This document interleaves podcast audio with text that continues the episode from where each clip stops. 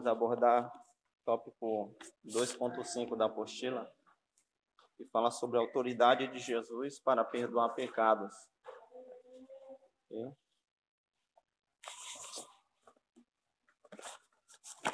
Quero ler com os irmãos Marcos capítulo 2, versículo 1. Okay?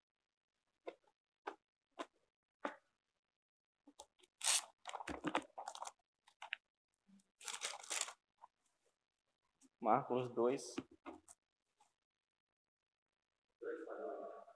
Marcos capítulo 2. Isso. Pode ler do versículo 5 em diante.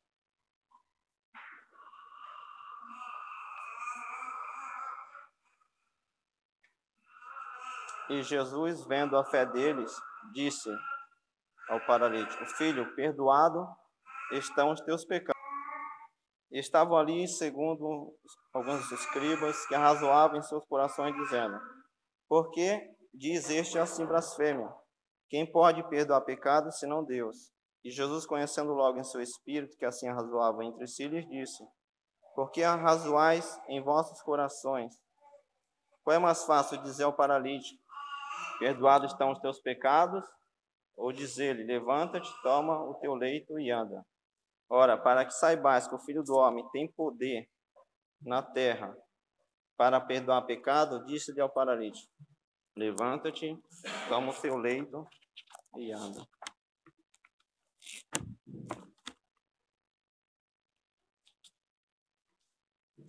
Nós observamos aqui nesse texto, né, como vários outros que nós já estudamos, sobre a autoridade de Jesus. Em que se baseava a sua autoridade?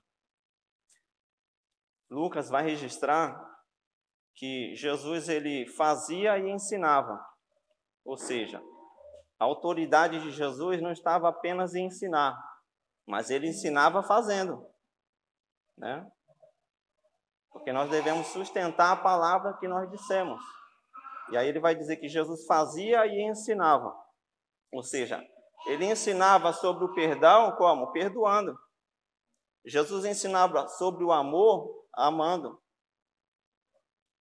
Ele vai dizer em João: Ouviste o que foi dito, amarás né, o teu próximo e odiarás o teu inimigo. Ele, usando a autoridade dele, ele vai dizer: Eu, porém, vos digo: Amai os vossos inimigos, bendizei o que vos maldizem. Se aquele te tiver uma face, você oferece-lhe a outra. Ou seja, ele tratava com amor né? não com vingança. E assim também se baseava a sua autoridade. Você imagina Jesus orando por Judas, né? sabendo que ele é traído. E Jesus também amou a Judas como qualquer um dos outros seus apóstolos. Né? Então, a autoridade de Jesus perdoar pecados estava naquilo quem ele era. Né? Ele era o próprio Deus entre nós. O próprio amor encarnado na figura de Jesus ali. Mas o que, que exatamente é pecado? O que vem na nossa mente quando ouvimos essa palavra pecado? E aqui nós trouxemos algumas definições do que realmente é o pecado. Pecado, primeiro, é uma rebelião contra a autoridade de Deus. Segundo, errar o caminho, errar o alvo, consciente ou inconscientemente. Né? Porque ninguém pode alegar que não cometeu crime por não conhecer a lei, né, seja ela de trânsito, a lei civil, a lei criminal, né? Se alguém comete crime, por mais que ele cometa inconscientemente, ele é culpado por aquele crime e ele vai ser enquadrado perante a lei vai ser julgado. Perante a lei ele é culpado e não inocente, independente de ter consciência ou não de ter cometido o crime. Por isso, pecado é real alvo, consciente ou inconscientemente. É uma atitude de rebelião contra Deus. Pecado é a transgressão moral da lei de Deus, sendo por condição ou por ato. Condição, como diz lá em Salmo 51, o salmista vai dizer: Em pecado eu nasci, e em iniquidade me concebeu minha mãe.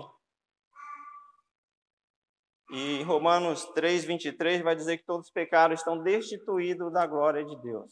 Ou seja, pecado não é apenas aquilo que nós fazemos, externo nós somos internamente. Pecado somos nós. Aquilo que nós fazemos é o fruto de quem nós somos. Né? A Bíblia vai dizer que a boca fala do que o coração está cheio. Né? Ninguém pode dar aquilo que não tem.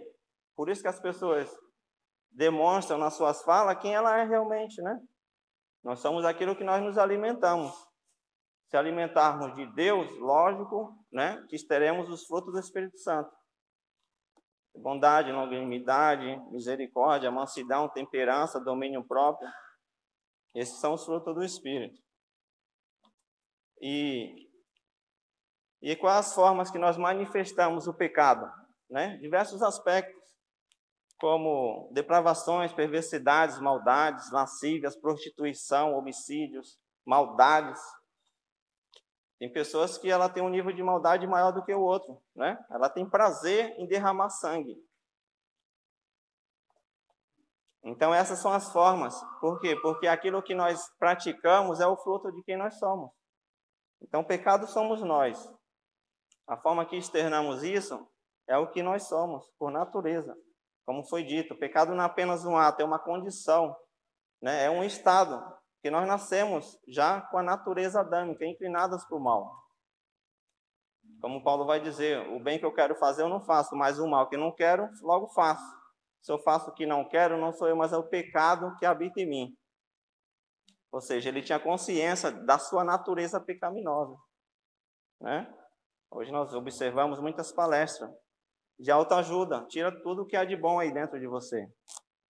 A Bíblia vai dizer que não há nada de bom aqui dentro de nós. Né? Se não for o amor de Deus em nós, nós não temos nada para oferecer a ninguém. Mateus 7,18, Jesus vai dizer que não poderá árvore boa dar maus frutos. Ou seja, a árvore ela só dá né, o fruto que tem. E ela não se conhece pelas folhas ou pela qualidade, mas sim pelos frutos. Né? Jesus vai dizer aos fariseus: vocês são como sepulcros caiados, seus hipócritas, né? que por fora vocês aparentam uma estética, uma beleza, né? mas por dentro tem cheiro de morto, cheiro de ossos de mortos. E ali Jesus repreende também os fariseus. Mateus 15, 19. Do coração procede os maus pensamentos, os adultérios, as lascívias, né, as fornicações. Ou seja, nós somos inclinados já de coração para o pecado. Nosso coração já é inclinado para o pecado de natureza. E o público de Marcos, ele sabia muito bem o que era pecado. Desde cedo. A palavra pecado hoje ela é mal entendida, né, mal interpretada. Mas na época que Jesus aqui ele está se referindo no livro de Marcos, os fariseus que ouviam isso, eles entendiam muito bem o que era pecado. Hoje, essa palavra é mal compreendida, né? Observa que vieram até uma expressão, qualquer coisa, ai que pecado, né? Fulano entrou na, nos vícios, ai que pecado. Fulano se ajuntou, ai que pecado a gente acaba banalizando essa palavra. Até mesmo a palavra Deus, né? Ai meu Deus. Tomamos o nome de Deus em vão muitas das vezes. Né? Jesus para lá, Jesus para cá. E a Bíblia fala que nós devemos respeitar, honrar o nome de Deus. Não tomarás o nome do Senhor teu Deus em vão. E assim como a palavra pecado, nós também banalizamos, né? Ai que pecado, tudo é pecado. E as pessoas não conseguem entender realmente o que é pecado.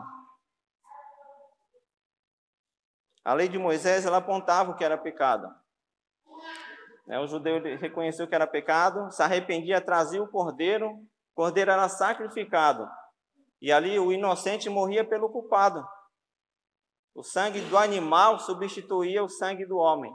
E assim o judeu vivia nessa prática consecutiva, pecando e sacrificando o animal para satisfazer a de Deus e perdoar o pecado do judeu.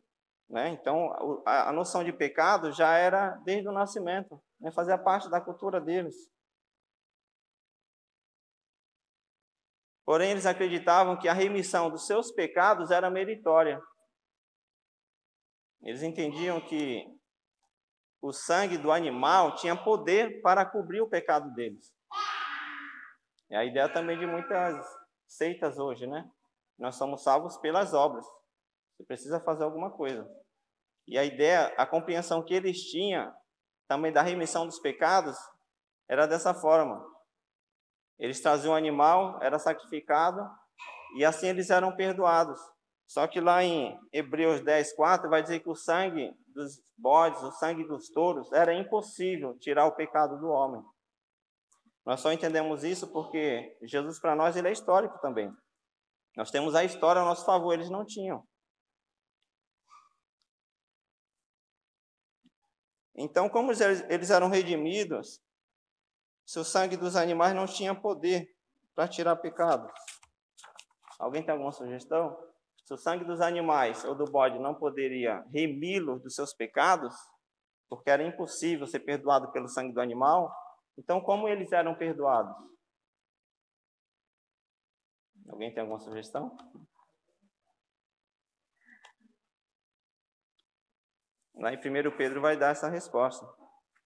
Fala que nos planos de Deus, o Cordeiro de Deus, Jesus já tinha sido morto antes da fundação do mundo. Ou seja, o Cordeiro de Deus já estava imolado antes da fundação do mundo. Lá em Apocalipse 13, 8. Em 1 Pedro também vai dizer que esse cordeiro morto, né, ele já era conhecido deles. Dá até um nó às vezes na nossa cabeça, né? Jesus, ele vem em carne, porém ele já estava morto no plano de Deus. 13, 8.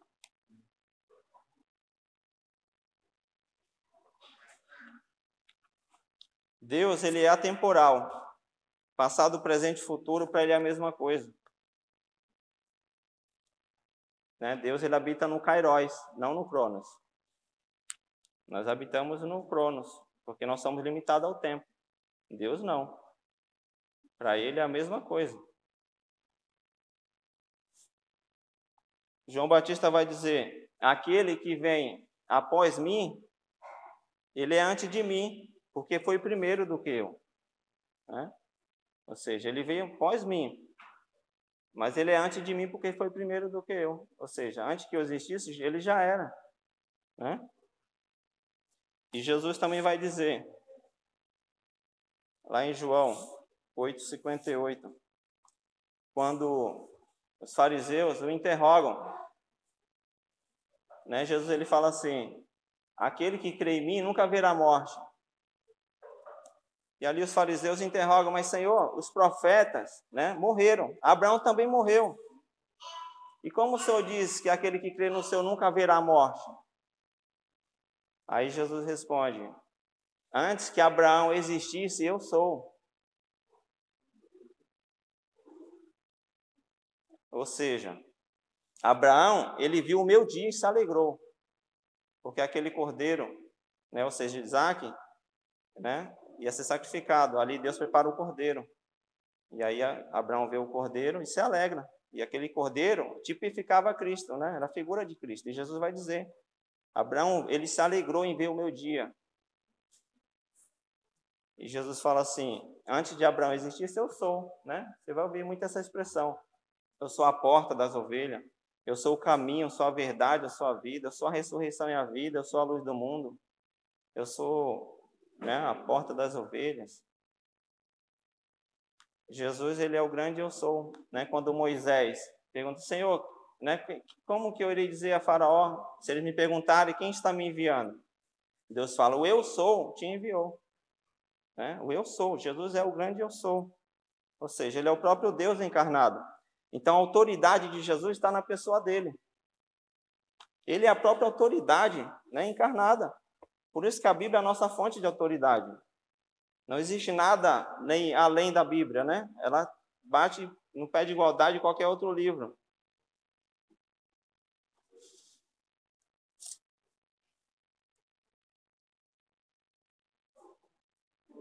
Jesus ele tinha autoridade até nas suas vestes.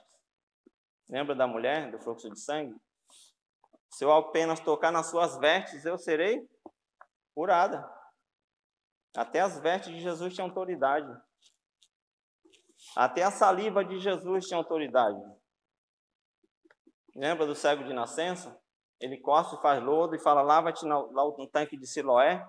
Ele foi, lavou e voltou vendo. Ou seja, né, cada molécula de Jesus tinha autoridade. Né? Ele tinha autoridade no poder da palavra.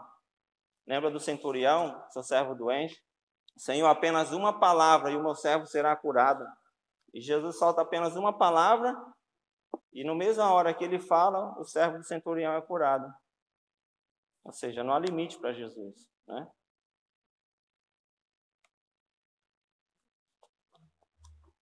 O cordeiro apontava para Cristo. Ou seja, todo aquele cordeiro né, que era sacrificado era uma figura do sacrifício perfeito que havia de vir. Então, era, essa era a forma que eles eram perdoados. E João Batista dizer aí o Cordeiro de Deus que tira o pecado do mundo. Ou seja, o João Batista reconheceu a autoridade de Jesus de perdoar pecados. Tanto é que ele, ele não quer batizar Jesus né, no Rio Jordão. Porque o batismo é para introduzir o homem, né? Mergulha, você simboliza a mortificação, o sepultamento né, do velho homem, e também uma confissão pública, né, que nós somos cristãos, que aceitamos Jesus como Salvador. Só que Jesus não tem pecado. Como que eu vou batizar Jesus? Né? Então ele reconhece que ele veio para tirar o pecado. Então eu me nego a te batizar porque é para pecador. Se você não tem pecado, como eu vou te batizar? Né? Eu que careço de ser batizado por ti. Todos bem a mim? Aí Jesus fala que é necessário que se cumpra toda a justiça. E Bíblia fala que o céu se abre e o próprio Deus também testifica quem ele era. Este é o meu filho amado em quem me comprazo. Né? O próprio Deus, ele testifica da autoridade de Jesus. Né? Então Jesus tinha autoridade até hoje. Amém, irmãos? Então eles eram perdoados por Cristo através do Cordeiro. Né? Os judeus eles eram perdoados também por Cristo. Não havia dois métodos de salvação, era apenas um. Não tinha plano B, era plano A. Né? Jesus ele salva tanto antes quanto depois. Para eles o cordeiro era sacrificado, mas simbolizava Cristo. Né? O nosso Cristo foi sacrificado há dois mil anos atrás, mas a forma de salvação é a mesma. Ou seja, aqueles animais que eram sacrificados era a sombra né, do sangue perfeito que iria ser derramado pela humanidade. E aplicando para os nossos dias, nós somos esse pecador que Marcos descreve. Né? Nós observamos todas as vezes que Jesus fala, perdoar estão seus pecados, Jesus está falando conosco também. Porque nós somos pecadores também por natureza. Nós também carecemos das misericórdias de Deus. E o que vocês entendem sobre Jesus perdoar pecado? Vocês acham que era mais fácil Jesus perdoar o pecado deste paralítico ou curar-lhe a sua enfermidade? O que vocês acham? Era mais fácil ele perdoar o pecado deste paralítico ou perdoar a enfermidade e paralisia que ele tinha? Observa que para perdoar, para curar, uma palavra bastava, né? Porque Jesus é Deus. Ele é o mesmo que diz lá, é, haja, né, lá em Gênesis, e haverá. Ele é o único que tem poder na sua palavra. Nós nenhum temos poder em nossa palavra. Jesus é o único. Amém? O filho da viúva morreu, Jesus fala assim: mulher, não chores. Né? Quem é que pode ir num velório aqui e dizer não chores? O máximo que a gente pode fazer é dar água com açúcar, né? Para dar um abraço. Mas Jesus, ele é autor da vida, ele tinha poder de ressuscitar o filho daquela mulher. Então ele tem autoridade para dizer: não chores, porque eu posso ressuscitar o seu filho.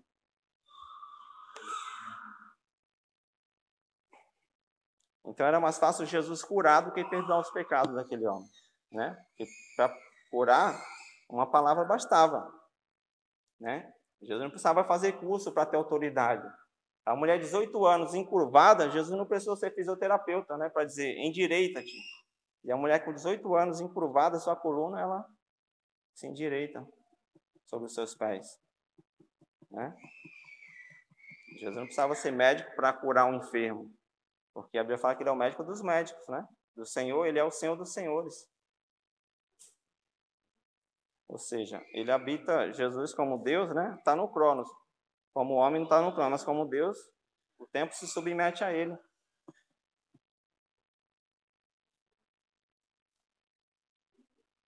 Para perdoar pecados, ele precisaria sofrer na sua carne a condenação do pecador e receber o justo castigo que lhe era devido.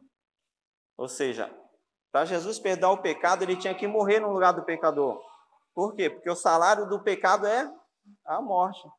Então, para eu te perdoar, eu preciso te substituir. Eu preciso morrer a sua morte. Observa a gravidade que é o pecado. Custou-lhe a vida de Cristo, né? Ou a vida de Jesus, né? Porque Cristo é Deus. Cristo não morre. Que morre é Jesus. Ele precisaria redimi-lo. Ou seja, ele precisa resgatar o escravo mediante um sacrifício, que é a doutrina da, da remissão, né, da redenção. Ou seja, resgatar um escravo mediante um pagamento. Como diz lá em Salmo 49, 7 e 8. Fala que nenhum homem poderia remir ao seu irmão. Nenhum homem poderia remir ao seu irmão. E pagar a Deus o resgate dele porque o valor da sua alma é caríssimo e seus recursos acabariam antes. Observa a gravidade do pecado. Jesus teve que nos resgatar, né, da nossa natureza, da nossa forma vã de viver, para nos introduzir no reino de Deus. Ou seja, para que Deus tivesse contato conosco, relação conosco, Jesus teve que morrer. Porque Deus é santo, o homem é pecador. Deus não consegue ter comunhão com o pecador. Né? Então, por isso que ele tem comunhão conosco através de Cristo. Para perdoar pecado, ele deveria ir para a cruz como nosso substituto e receber toda a ira de Deus sobre ele. Porque o pecado, ele fere a santidade de Deus, exige de Deus uma resposta. Ele causa ira em Deus. Ok? Não estão entendendo? Imagina, irmão, Deus com uma espada na mão, né? Pronto a arrancar a cabeça do pecador. E na outra mão ele está na cabeça do pecador, né? Tendo misericórdia dele. Ou seja, da mesma forma que Deus é justiça, ele também é misericórdia. A Bíblia fala que a misericórdia triunfa né, sobre a justiça. Ou seja, o mesmo Deus que tem vontade de fuzilar o pecador, ele também permite que esse pecador respire mais um pouco, né? Porque enquanto a vida, o que? A esperança.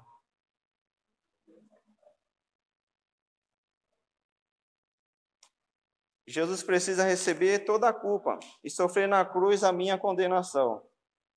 Ou seja, Jesus perante Deus foi considerado culpado, não inocente. Isaías 53, versículo 6, fala que o Senhor fez cair sobre ele a iniquidade de nós todos. Ou seja, Jesus ele toma toda a nossa culpa, né? E na cruz ele recebe toda a carga do nosso pecado.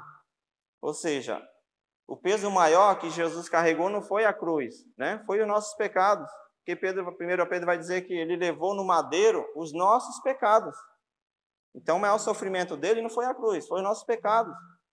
Por isso que a Bíblia fala que, que Deus, né, o abandonou, ou seja, Deus se afasta de alguma forma, né? Porque ali ele estava recebendo a culpa que era nossa.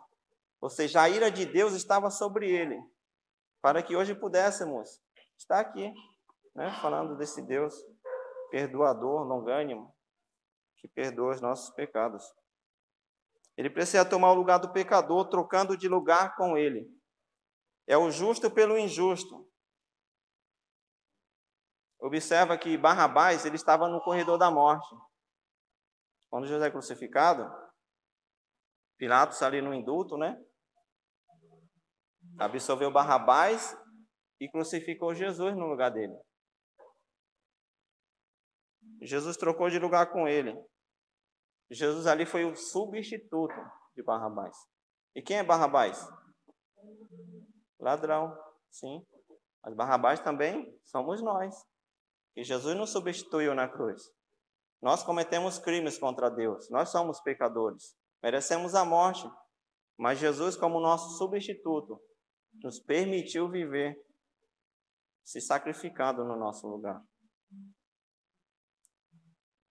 Para ter autoridade para perdoar pecado, Jesus precisaria ser Deus. Porque todo pecado ele é contra Deus. Depois contra o seu próximo. Em Gênesis 39, 9, vai dizer, quando a mulher de Potifar né, pede para José se deitar com ela, ele fala: de forma nenhuma eu pecaria contra Deus. Né? Ele não fala contra Potifar, ele fala contra Deus, porque o pecado é sempre contra Deus. Ele fere a santidade de Deus. Né? Depois, na horizontal, né? mas primeiro é na vertical. Em Salmo 51, versículo 4, o salmista, né, depois que ele comete também o pecado do adultério, ele abre o seu coração e ele vai dizer: Senhor, somente contra ti pequei, somente contra ti. Observe que ele havia pecado contra Urias, né? contra Betseba, mas ele reconhece que o pecado dele primeiro é contra Deus. Então eles tinham consciência do pecado. Né? Por mais que a gente acaba banalizando isso, mas devemos entender a gravidade do pecado. Porque o nosso pecado levou Jesus para a cruz. Para representar o homem, ele precisaria também ser homem. Ou seja, para Jesus perdoar pecado, ele precisaria ser Deus, porque o pecado é contra Deus, ok? E ele precisaria ser homem também, para representar o homem na cruz. Para ele ser nosso representante, ele teve que se fazer carne, né? Então, por isso que nós dizemos que Jesus teve as duas naturezas, né? 100% Deus, 100% homem. Deus, ele, ele é espírito, né? Deus, espírito não morre. Ok? Então, João vai dizer lá no capítulo 1, né? Quando ele abre o seu livro. Capítulo 1 de João.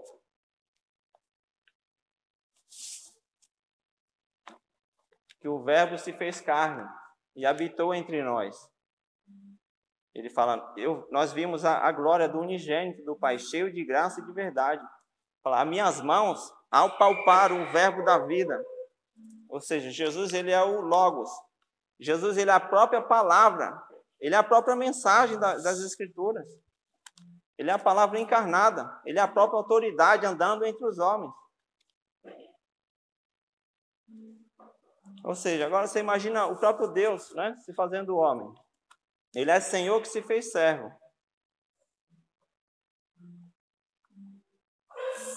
E esse Deus que se faz servo, ele se submete ao ventre de Maria. Sendo ele próprio o criador de Maria, né?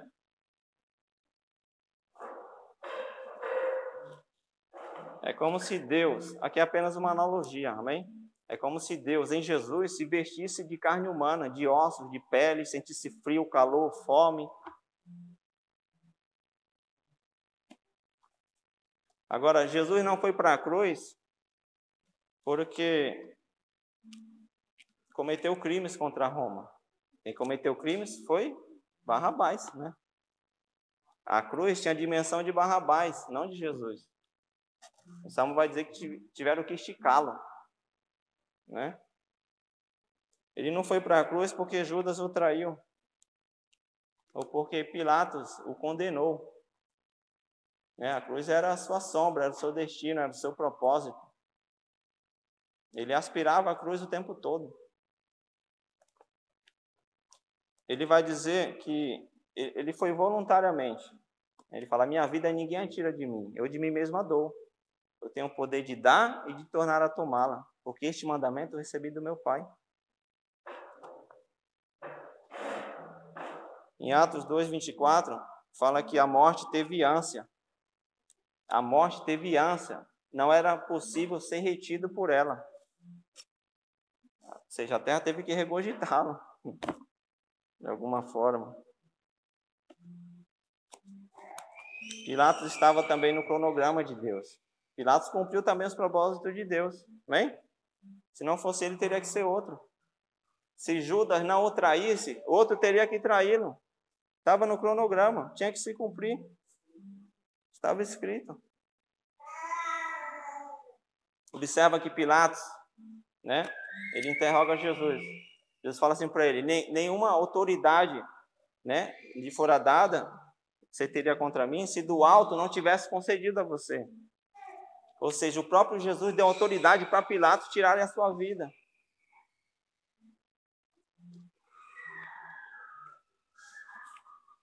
E Pilatos ele estava na posição de juiz, né? Jesus ele estava na posição de réu, correto? Mas Pilatos morreu, né? E Jesus ressuscitou, né? E agora quem é está na, na posição de réu, né? Quem está na posição de juiz? Agora, irmão, você, você imagina Pilatos. Pilatos também é o nosso representante. Nós olhamos para a história bíblica, né? Pilatos, ok? Manda sacrificar Jesus. Só que nós somos Pilatos também, né? E Jesus morreu por nós, não foi somente pelo Pilatos, ok? Ou seja, agora você imagina um pecador, Pilatos, né? Ou como qualquer um outro diante de Deus, sendo Deus o seu juiz o seu promotor de acusação, não havendo ninguém para julgar a sua causa, ninguém para amortizar a sua causa. É assim que se encontra o pecador diante de Deus, sem a salvação. Não há ninguém para julgá-lo, né, para absorvê-lo, apenas para condená-lo. O pecador diante de Deus ele é culpado, ele é condenado, não há absorção. É a parábola do rico Lázaro, né? O Lázaro sofria, mas quando partiu, ele estava no gozo do seu Senhor, enquanto o rico estava no fogo da perdição. Ele vai dizer, Senhor, mas permita que eu vá lá anunciar o Evangelho. Né? Aí Deus fala para ele assim, mas já tem que empregue lá na terra, né? Já tem a quarta do saber, né? Amém, irmão? Se não acredita na quarta do saber, vai acreditar alguém que ressuscitou? Né? É. Porém, irmãos, é, observamos aqui que Judas tem participação, ok? Pilatos também tem, Herodes também tem, Caifás também tem, Anás também tem participação na morte dele. Por um lado, estava escrito que Jesus seria traído, mas isso não isenta a responsabilidade daqueles homens. Ou seja, por um lado nós temos a soberania de Deus, né? E por outro a responsabilidade humana. Nós somos responsáveis pela fé que nós professamos, pelo Deus que nós cremos, né? Ou seja, os planos de Deus tinham que se cumprir de qualquer forma, seja por Judas, seja por Pilatos ou qualquer um outro que tivesse, né, naquela época, naquele ambiente, naquele local.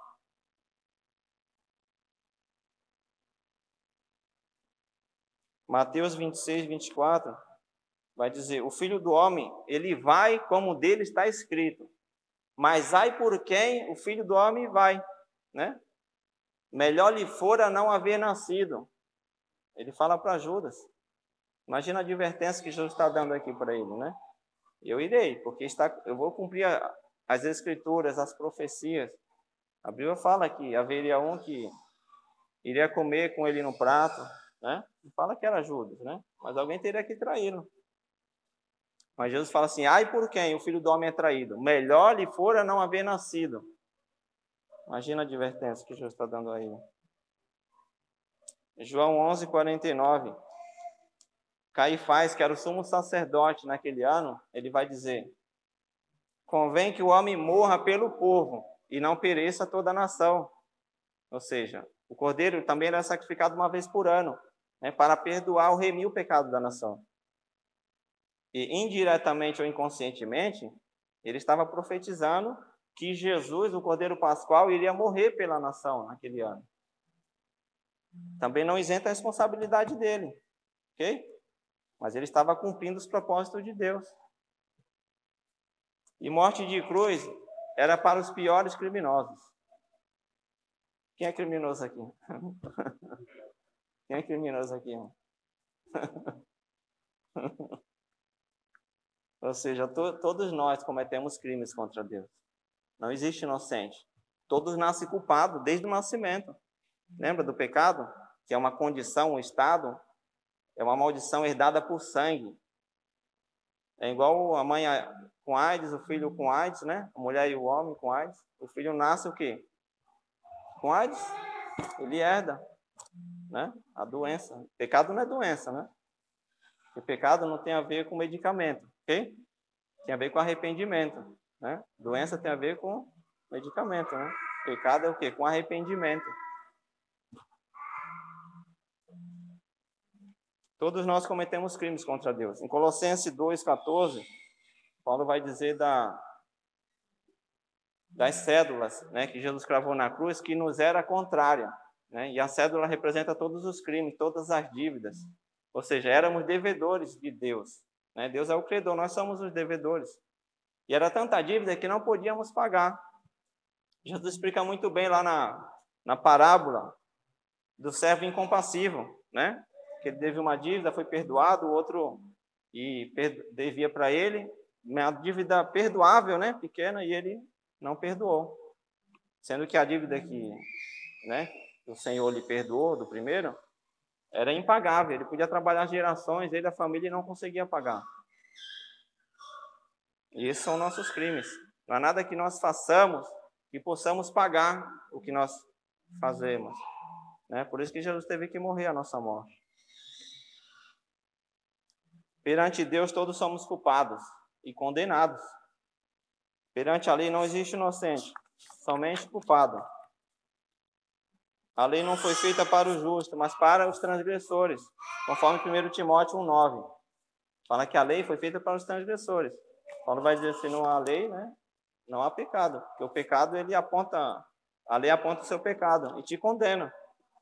É como tira o alvo, joga para o alto e atira. Então, perante a lei, não existe inocente. Ok, irmão? Estão entendendo?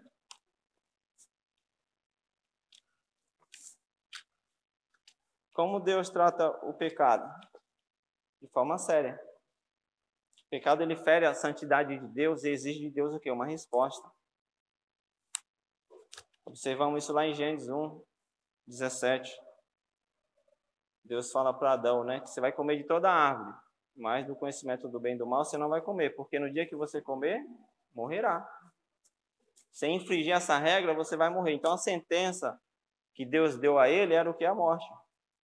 E foi o que aconteceu. Não morreu na hora, mas morreu gradativamente. Interessante. Que, qual a evidência que eu sou um pecador? Porque nós morremos, ok? Então a morte é uma evidência que nós somos pecadores. Se não houvesse pecado, nós cumpriríamos toda a lei de Deus.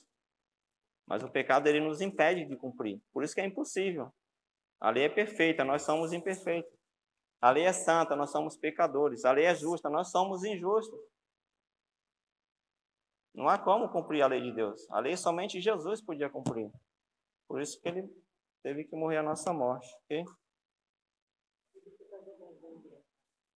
Oi? E, na verdade, eles eram nosso, Adão era o nosso representante de raça, ok? Nós somos descendentes de Adão por natureza.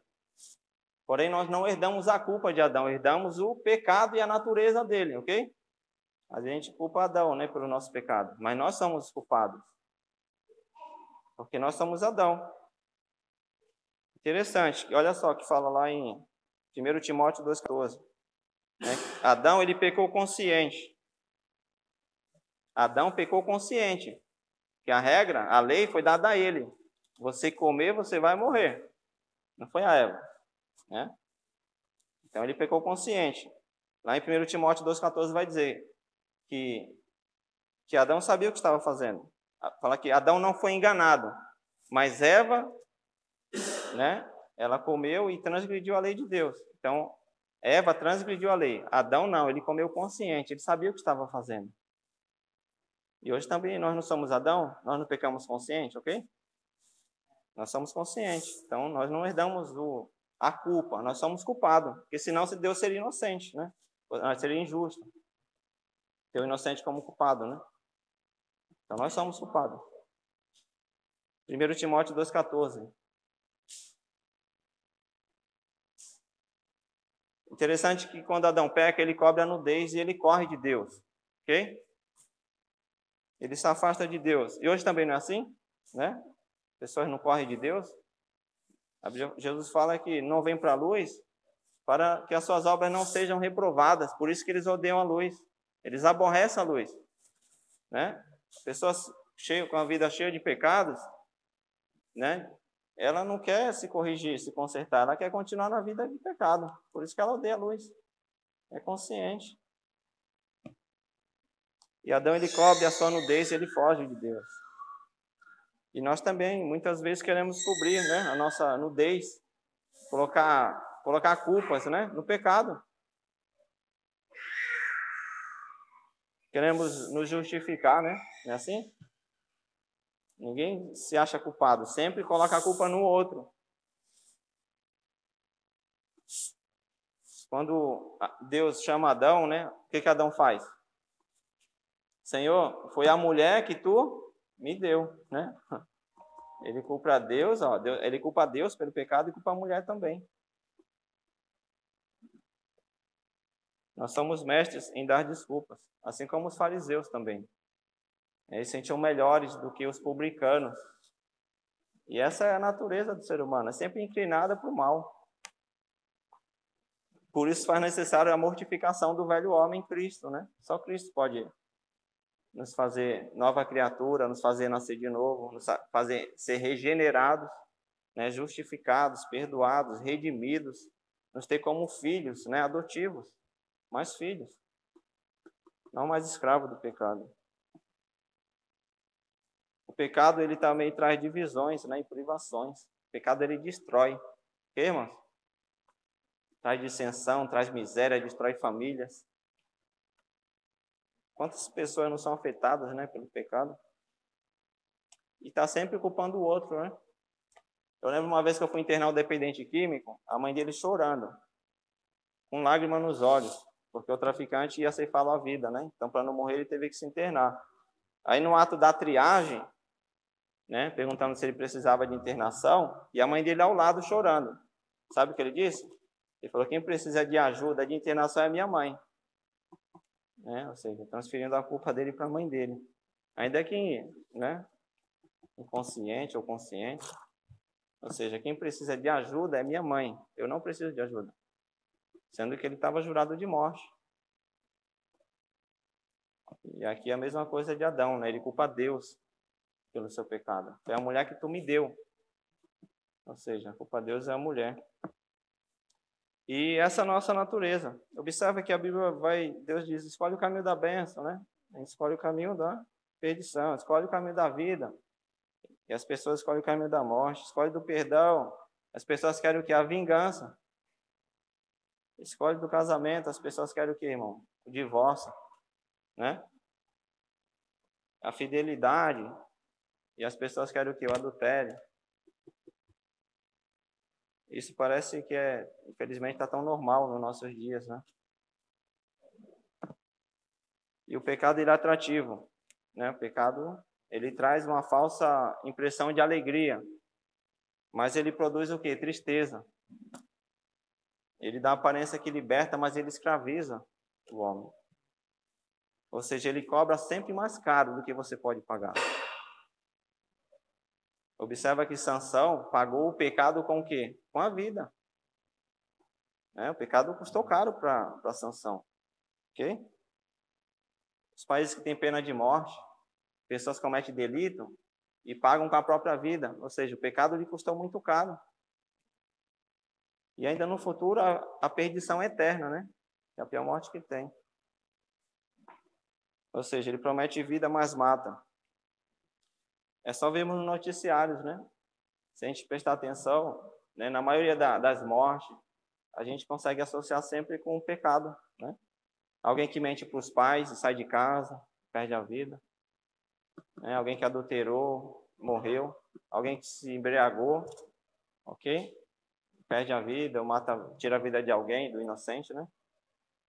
Então você percebe que nos noticiários você vai sempre associar alguém quebrando os princípios bíblicos né? E sendo ceifados, pagando caro por isso. Porque o pecado ele leva mais longe do que você pode pagar. E às vezes tem que pagar com a própria vida.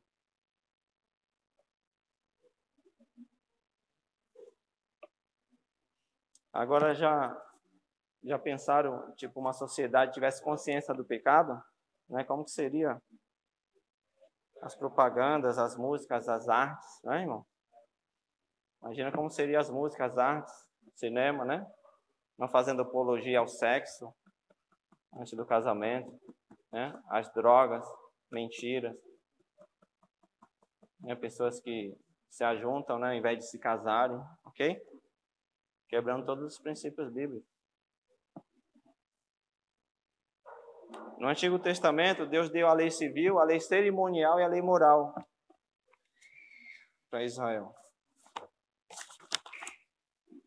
Eu listei aqui algumas leis. Ou seja, algumas leis que Deus deu a Israel fazem parte da nossa Constituição. Né? Ou seja, é, lesão corporal é pecado, ok? Tirado do Velho Testamento. A lei do suborno, né, que é crime também. Do estupro também.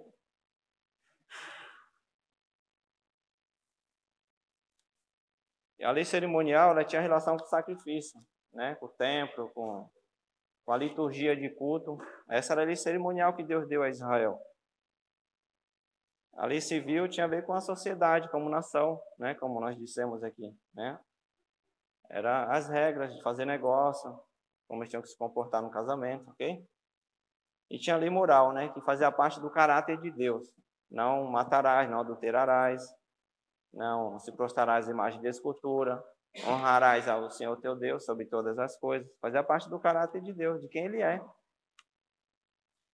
E dessas três leis, qual que Jesus manteve no Novo Testamento, né? Alguém sugere alguma coisa?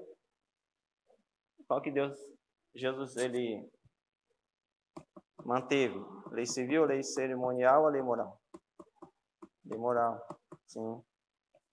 Jesus vai dizer no, no Evangelho, assim, ouviste o que foi dito, né? Não matará. Ó, eu, porém, vos digo, aquele que se encolerizar né, sem causa contra o seu irmão, já cometeu homicídio. Porque a ideia do homicídio é no coração, né?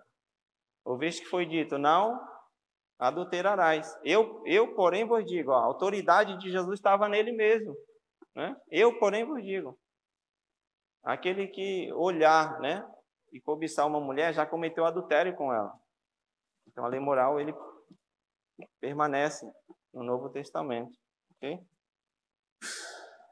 O nosso problema, o problema do homem, é que nós queremos fazer o que não deveríamos fazer, como diz lá na apostila. E as coisas que deveríamos fazer, nós não fazemos. E sempre, e ao compararmos com a santidade de Deus, nós percebemos que quebramos todos os mandamentos. Ou seja, se pegar qualquer ser humano e colocar diante dos dez mandamentos, observamos que quebramos todos eles. Honrar pai e mãe, né? Alguma vez na vida alguém já quebrou esse mandamento, ok? Não cobiçarás. Quem que nunca cobiçou, ok? Não furtarás. Não tomarás o nome do Senhor teu Deus vivão, como dizemos aqui, né? Ai meu Deus, né? Tomou o nome de Deus em vão. É só Jesus na causa, né? Quem não ouviu essa expressão, né? Tomamos o nome de Deus em vão também, né? Não cobiçais, cometeu adultério. Quem que nunca se irou contra alguém, né? Cometeu homicídio. Quer dizer, alguém aqui passaria no crivo de Deus, né? Não passa, irmão.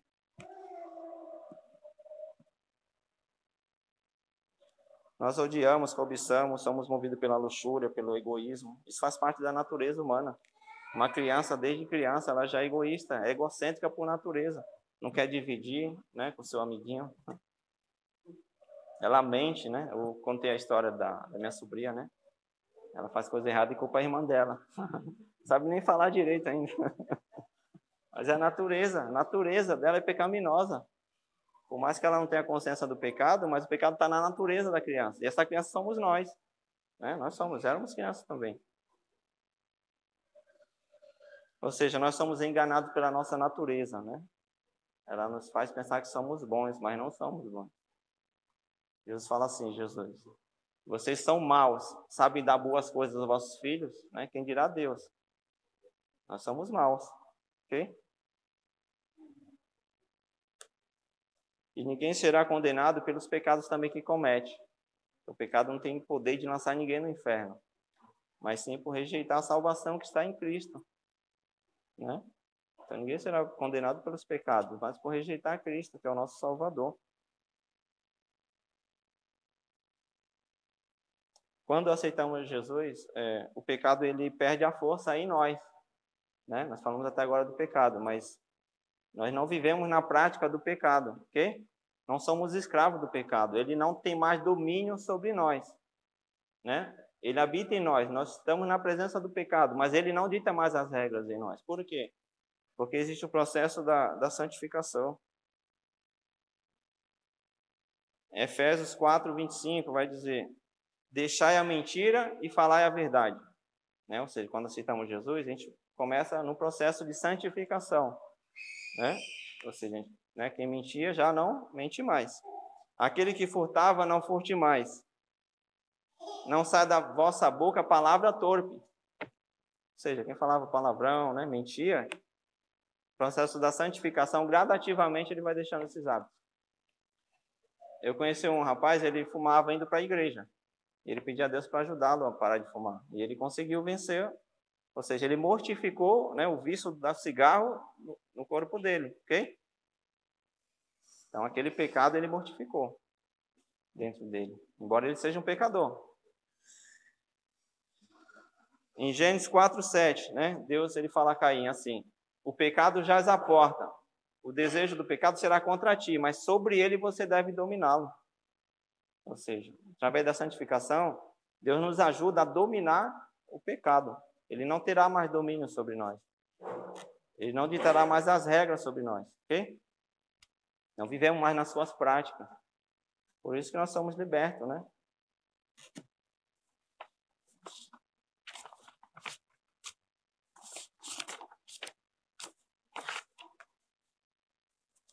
O pecado ele não morreu dentro de nós. Nós é que morremos para ele.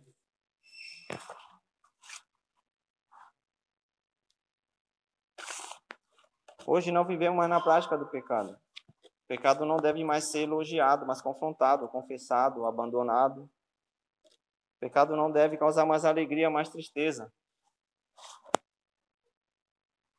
Uma certa vez, né, na recuperação, o rapaz que em vez de dar o testemunho, ele dava o testemunho, né? Ele encontrava da vida dele passada com alegria no rosto, e não com tristeza. Ou seja, o pecado causa alegria, mais tristeza, né? Alegria, mas com tristeza.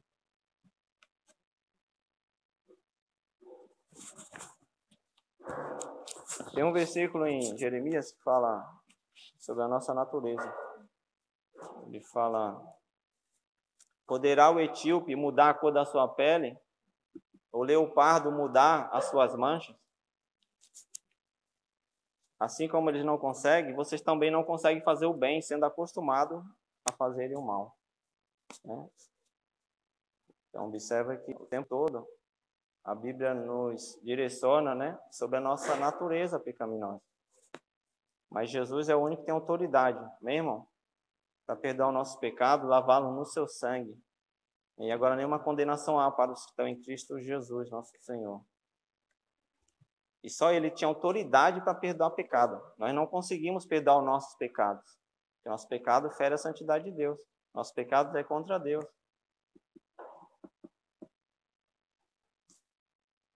Nós éramos devedores de Deus, estávamos com o nome sujo, mas Ele limpou o nosso nome e nos deu um novo nome. Estávamos perdidos como filho pródigo, mas ele nos achou. Nós estávamos mortos e ele nos trouxe a vida. Ele tirou nossos pés do charco de lodo, como lá no Salmo 40. Firmou nossos pés sobre uma rocha e colocou um novo cântico em nossa boca.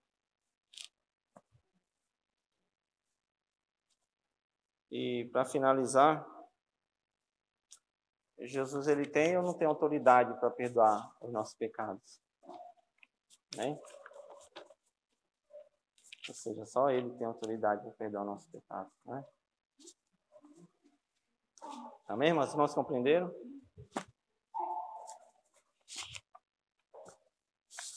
Vou chamar o irmão André, pastor André, amém? Finalizar das saudações finais.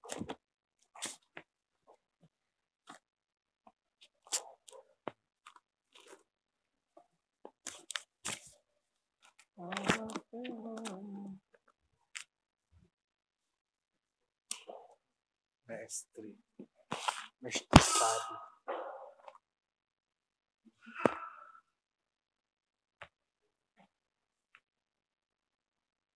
Alguma dúvida, gente? Alguma dúvida? Se tiverem alguma dúvida, aproveitem que o Márcio está aqui, tá? Qualquer dúvida, você pode se direcionar ao Marcinho, ele está ali. Aproveita que hoje ele não deu aula também. Light ali. Mas